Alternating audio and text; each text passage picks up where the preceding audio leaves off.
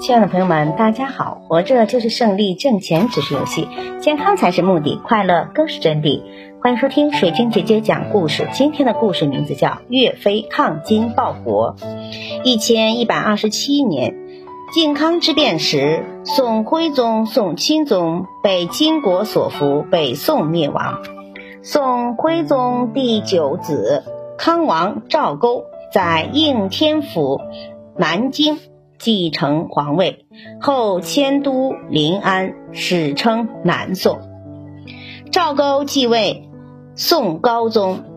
高宗在位初期年轻力壮，有意抗金，收复河山，重用主战派，以李康、宋泽为乡镇守汴梁，曾多次大。大败金兵，令局面稍微稳定。在南宋风起云涌的抗金斗争中，岳飞和他的岳家军战绩特别的突出。岳家军是一支纪律严明、能征善战、深受百姓爱戴的抗金军队。岳飞是南宋时期著名的爱国将领，我国历史上伟大的民族英雄。岳飞把他短短的一生都献给了抗金斗争。少年岳飞虽沉默少言，但志向远大。他随义父周同学习习武、研读兵书，因为刻苦勤奋，很快就练就了一身过人的本领。公元一千一百二十二年，十九岁的岳飞怀着他的少年壮志投军，他在部队中。初显身手，做了小军官，还参加过决定北宋命运的太原保卫战。随后，岳飞还还乡看望母亲。岳母是一个性格坚强、深明大义的女性，她鼓励岳飞不要牵挂家里，要为那些死难的乡亲们去前线抗击金兵。岳飞在家中逗留了一段时间。便踏上了报国的征程。临行前，岳母在岳飞背上刺下“精忠报国”四个大字。岳飞先后投靠过河北招抚使张所，张所部将有王延，东京留守老将宗泽等。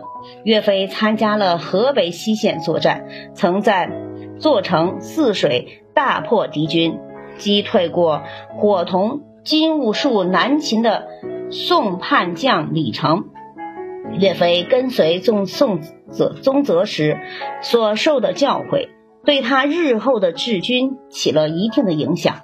公元一千一百二十九年，金军举兵南秦，宋军失丢失了江北的大片领土，金兵随后分东西两路大举过江，岳飞在被动的局面下孤军奋战。退守中山后，以寡敌众，逼敌数以千计。这是岳飞在江南抗击金兵的开端。金兵渡江后，占据了建康，岳飞领兵继续作战，自成一军，从此开始了独当一面的抗金活动。从公元一千一百三十年到一千一百三十三年，岳飞的部队越战越勇。捷报频传，战斗实力不断增加。岳飞的名字在百姓中已经广为传颂。由于在南方抗金的功劳显赫，宋高宗召见了岳飞，并亲笔手写“精忠岳飞”四个字，加授他为镇南军承宣使、江南西路沿江制直使。后改神武后军统制，至此，岳飞已从一个普通的将领升为一个抗金大将，统领四万人的军队，号称岳家军。公元一千一百三十四年，金与其设立的傀儡政权为其共同南下。宋高宗与大臣们对是否北伐犹豫不决。岳飞主动请战得准。这年四月十九日，岳飞第一次率军挥师北下，从武昌渡江，进军颍州。北伐是岳飞和将士们多年的愿望。威猛善战的岳家军一举攻下了颍州，有城市收复了湘江、襄阳、邓州和唐州。岳飞率军继续扩大战果，一年多以后，收复了湖北。北部和河南南部的广大地区，这是南宋立国以来第一次取得局部反攻的胜利。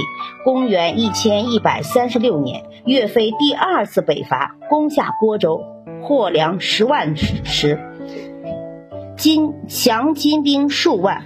随后，岳家军在唐州大败伪齐部队，直奔蔡州境内，离东京已经不远了。岳飞踌躇满志，筹划收复北宋故都。他对将士们说：“总有一天，我要直抵黄龙，与驻军痛饮。”北伐战局对南宋十分有利，但高宗却在这时下诏，不许岳飞率兵继续北进。公元一千一百三十七年，金国向南宋诱降，高宗本来就只想保住自己手中的半壁河山。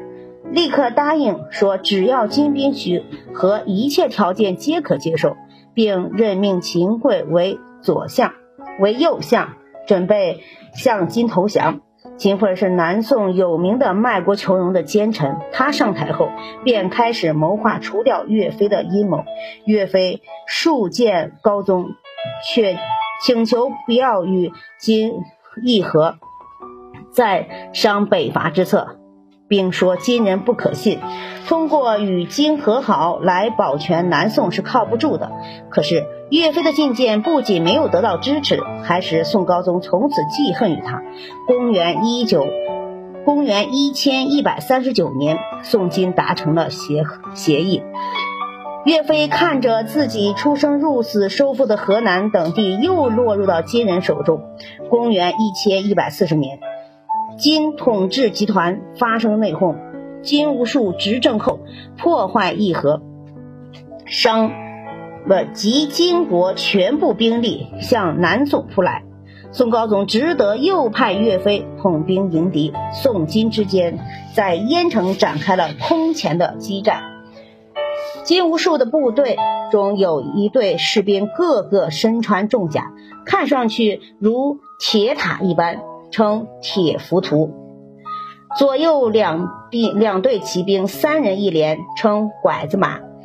金兀术指挥着铁浮屠拐子马向岳家军扑来，岳飞命令将士手持长斧上砍敌兵，下斩马足，顿时打乱了金兵的阵势。岳家军将领岳云。杨再兴等冲入敌阵，欲捉金兀术。金兀术拍马而逃。